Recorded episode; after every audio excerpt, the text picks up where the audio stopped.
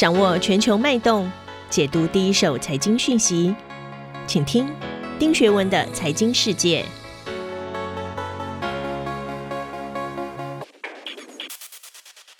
大家好，我是丁学文。又到了每周一次和大家看一起看一看过去一周全球发生的重大新闻。首先，今天我要讲两则新闻哦。第一则是八月六号，AP 美联社报道，随着美国跟中国的关系陷入紧张，政治效应逐渐发酵到经济范围，让美国企业越来越害怕过度仰赖大陆工厂的供应链支持。到底过去十二个月疫情期间对于企业供应链的发展趋势会有什么影响？我们可以来谈谈。另外，第二则也是八月六号，三十多个美国最具影响力的商业团体。签署的联署信，呼吁拜登政府应该重启跟中国的贸易谈判，以减少中国进口商品的关税，因为 inflation 的压力越来越大了。这些代表零售商、晶片生产商、农场主的商业团体呼吁要取消关税，那称这些关税会拖累美国的经济。看来零售物价上涨确实欲罢不能。我们要怎么解读后续的发展？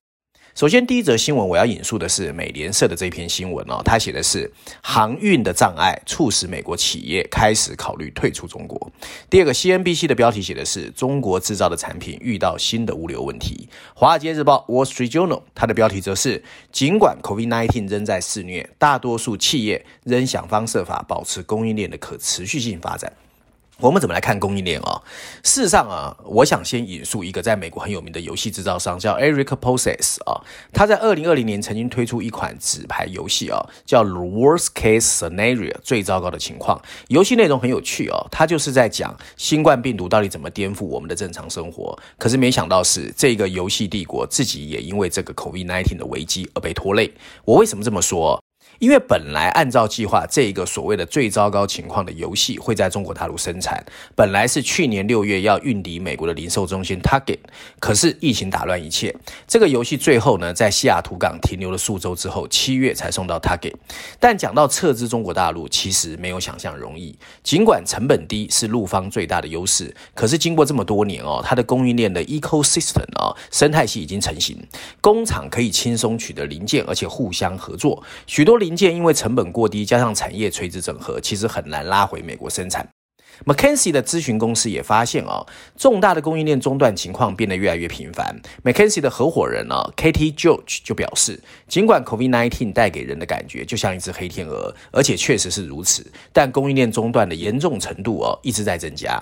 McKinsey 的报告就指出，过去很罕见的持续一个月或更长时间的供应链故障，现在每三点七年就发生一次，而且一次严重事件，比如生产被扰乱一百天，就可能抹去某些公司或产业一年的收入。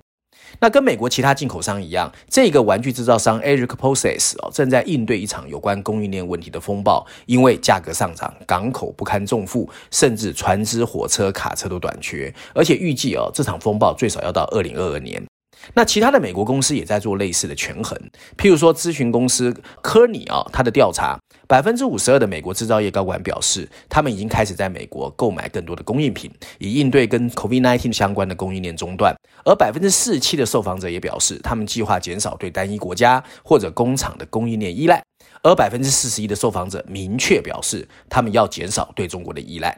那以美国费城的一个服务公司哦，叫 Amer Shots，他就表示，这个公司为餐馆和其他客户维修和保养厨房设备。他在获得零件方面，其实已经令人抓狂的延误。过去需要七到十天的订单的零件，现在需要三到四个星期。那些过去曾经拒绝把产品生产移到海外的公司，诶，现在开始洋洋得意，因为他们不需要等到产品跨过大洋，或者考虑可以把美国边境的进口税转嫁给消费者，这些都不关他们的事。举个例子来说，在一个网站，知道叫 All Things Equal，他的 CEO 就说：“我还没有找到一家北美工厂能够以竞争力的生产价格生产我的游戏，但是我会努力。离开中国也是有风险的，美国公司可能会被迫将设备留下，这就增加了那些他们培训过的中国工人的。”机会，而且用废弃的模具和机械工具有可能变他的 competitor。事实上啊，现在供应链陷入僵局的起原因主要有三：第一个当就是供应链价格的上扬，然后一场无法预见的灾难临到，跟其他进口产品一样，他们碰上了新冠肺病带来的供应链风暴，价格上扬，港口超载，船舶火车短缺，估计这一系列还会继续延续哦。那最让 Process 重新思考五年前自己做出的决策，就是应不应该把产品生产交由中国大陆。第二个是中美新冷战。当然了、投资挪回美国不仅是因为新冠肺病造成的运输伤害，尽管问题很严重，但企业也担心卷入美国和中国的贸易战。何况这两个国家恰巧是全球最大两个经济体。这场冲突的第一枪开始自美国前任川普。那。拜登看起来并没有袭战的一个情况。第三个是供应链过长，还有库存过低。过去数十年，美国企业把制造业转移到大陆和其他工资比较低的国家，然后再将制成品出口到美国累积利润。另一方面，企业往往把库存保持在最低水平，以降低囤积带来的成本。在及时生产啊 （made in time） 的情况之下，工厂只有在满足订单才会购买原料，所以这次打击就很大了。第四个呢，民众没有预料到的疯狂消费。二零二零年的二月和三月，随着各国采取封锁，本来大家都觉得说经济会衰退。美国国内的 GDP 在短短四到六月下滑了百分之三十一点二，也是一九四七年以来最糟糕的一季。可是诡异的事发生了，当政府忙着把人送回关在家里的时候，人们第一件事情竟然是上网购物。所以，一方面库存减少，制造业陷入停摆；另一方面却是民众疯狂消费。所以，当供不应求的情况出现，当 inflation 的压力就来了。美国供应链管理协会的执行长哦，Tom Derry 就表示，这是典型的前端过度反应而被迫追赶的案例。没有人能预测需求扩张的力量，所以供应完全跟不上。第五个是原物料和运费的上涨，由于企业急于满足急剧成长的需求，导致原物料价格飙升。过去一年来，石油价格上涨了七成以上，铝价上涨了百分之五十五，锡的价格成长百分之百，常用于瓶子、油箱工业用桶子和其他产品的高密度聚乙烯塑料则成长了百分之一百五十七。另外一方面，企业开始疯狂预约运输货柜，运输成本也开始飙涨啊！从二零二零年五月上旬以来，整个波罗的海的干货指数已经上涨了七倍以上。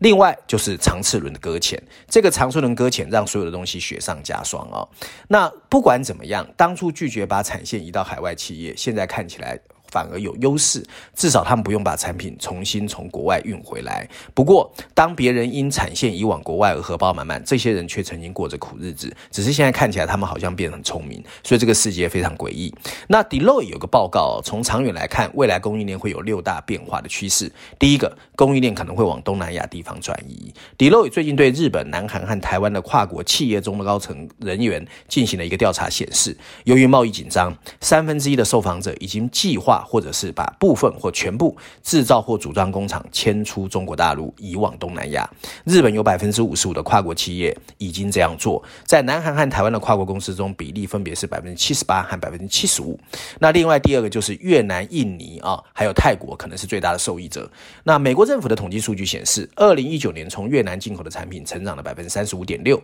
而从中国大陆进口的产品萎缩了百分之十六点二。由于关税增加，许多制鞋业者也把供应链分散到中。中国大陆的境外，例如 Nike，还有所谓布马这些公司都是稳步移到越南等地哦。那 Apple 委托制造商也扩展到其他国家。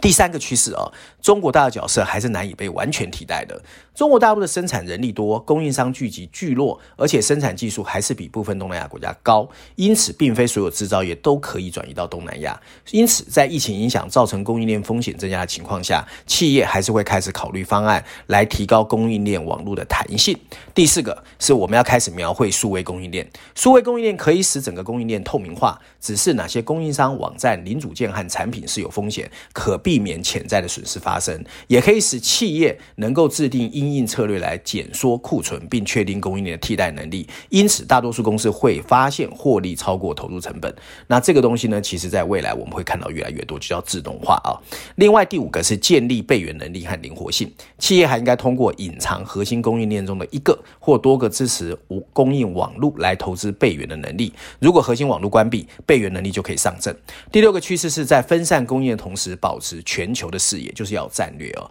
所以为什么很多国家开始设立所谓的供应链管理长啊？企业还应该考虑对一个地区的过度依赖可能会损害他们继续发展例行业务的能力。除此之外，世界各地越来越多的不可预见的灾难风险，所以很明显的，公司需要重新配置全球供应链，以预先减轻管理的风险。第二则新闻，我首先要引述的《华尔街日报》（Wall Street Journal） 商业团体呼吁拜登重启跟中国的贸易谈判。CNBC 的标题则是 Salesforce 预计下半年零售商会额外支付两千两百三十亿美元的商品费用，而 Barron's 它的标题写的是日常用品短缺会成为新常态，为什么他们不会很快结束？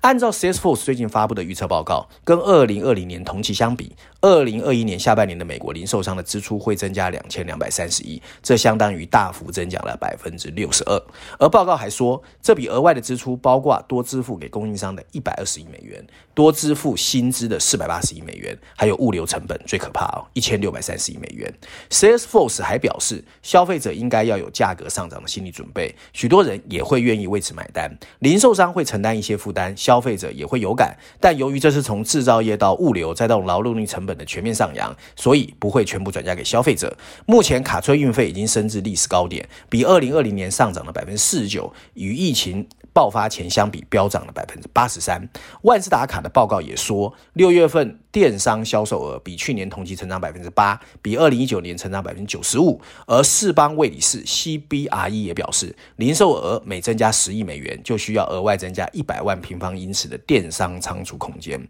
在进入十一月和年底节日的购物狂季之前，美国零售业的人力短缺也会达到三十五万。所以，Salesforce 的总裁就表示，这会推升工资多达百分之四十六的主要催化剂。预期今年年底的购物旺季的时薪中位数中间的中哦，会从二零二零年的十三点零二美元上涨到十九美元。所以，压力真的很大。那美国通货膨胀背后到底有哪些因素啊？那我们也看到六月份的美国消费者物价指数 CPI 已经创了十三年的最大涨幅，生产者物价指数 PPI 也创了十一年来最大涨幅。FED 更关注的核心个人消费支出物价指数同比上涨了百分之三点四，也是三十年来的最大涨幅。那这一次有这么鲜明的 inflation，主要是结构性的因素，包括需求扩张，包括供应链瓶颈，还有包括劳动力供给侧的难题。那问题出在服务占家庭消费支出也长期走高的趋势已经被 COVID-19 中断，导致产品需求意外暴增。这种情况短期内很难消化，而颠覆长久以来的消费者行为模式。去年第一季到今年第一季，我们看。看到啊，美国的休闲产品、家具、汽车、耐久材的支出激增百分之三十二，而非耐久材，譬如说出外用餐和厨具支出增加百分之八。同时其餐厅、饭店、旅游的支出则滑落了百分之三。消费者需求品的意外窜升的同时，供应链遭到阻断，需求突然暴增，许多供应商来不及反应，关键零组件出现供应的瓶颈，从汽车到电脑都是生产缓慢、供不应求。加上海运呢，由于美国港口的拥塞、码头工人的染疫，加上苏伊士运河的卡船事件情况当然是雪上加霜。不过中期而言，美国消费者对各项产品旺盛的需求会持续。下面有七个因素可以来作为断定：第一个，在家工作的趋势不会退潮，对白领劳工尤其。宅在家里面，自然会花更多的钱修缮房屋和购买新家具跟家电。第二个，疫情期间因为封锁旅游限制没得花而存下来的钱，会助长消费者进一步的支出。第三个，联邦政府会扩大支出，持续为经济增长推波助澜，撑起消费者对产品跟服务的需求。第四个，新冠疫病 COVID-19 的接种会持续攀升，渴望在旅游若干服务需求受影响时，让产品需求持续居高不下。第五个。美国新创公司如雨后春笋、欣欣向荣，会进一步推升像印表机、箱型车，还有其他耐久材的需求。第六个，供应链瓶颈会拖长许多产品，譬如说小客车和房车的交货时间，跟上需求和补充库存都需要时间。第七个，疫情对各类产品的影响不一，例如医鞋需求在疫情期间备受打击，但随着经济解封，需求会蓄势待发。综合以上理由，美国消费者对产品的需求可能会持续畅旺，而日用品缺货可能会成为短期内难以摆脱的 new normal 新常态。另外呢，照例我要推荐一下《经济学人》的封面故事。这期的封面设计特别传神，在一个圆形透明的地球仪周边，我们看见各色人等无所不用其极，端详着地球的内外场景。上面两排说明文字，大致写的是 “The People's Panopticon”，人们的圆形监狱；小字写的则是“公开来源情报时代的来临”。那它的大标题标题写的其实就是封面上面的人们的圆形监狱。补充标题说的是，这是对想方设法想要隐藏东西的犯罪分子和政府的威胁，但是它应该受到欢迎。竞选本周的焦点哦，是有关公开来源情报的力量探讨。这个世界新的监视器，从简单的监视器到可以看到整个电磁频谱的卫星，正以前所未有的方式铺天盖地监看着我们这个星球和居住在上面的我们。他们收集信息的成本越来越便宜，卫星收集来的图像在二十年前可能要花费数千美元，现在常常是免费的，而且质量还非常好。你只需要点击几下，就可以透过这些软体获得地球上任何事情或者地点上面的一些动态，包括受灾的游轮或在城市里慢跑者的路线。所谓的 OSINT，呃，去中间化和平等性，也腐蚀了传统仲裁者判断是非的权利，尤其是政府及相关的国安单位跟军事事件。对于像《经济学人》这种始终认为机密信息会被当权者滥用的媒体而言，OSINT 哦，应该是受到欢迎的。数位时代的个人隐私确实面临着形形色色的权衡取舍。然而，在国家和机构层面呢，这所谓的 OSINT 有望成为一股向善的力量。它是一个不可阻挡的趋势。许多美国、欧洲、中国和俄罗斯的卫星公司都在竞相出售图像数据的世界，是一个竞相监视的全新世界。这是一个开放社会应该聪明拥抱的未来，能够挖掘导弹发射架和揭露间谍的所作所为的未来，是使世界变得不那么神秘和危险。信息已经插上了自由飞翔的翅膀，而 OSINT 也就是所谓的公开来源情报，其实我们有责任去解放它。啊，以上就是我今天要跟大家分享的内容，希望大家喜欢。我们下周见。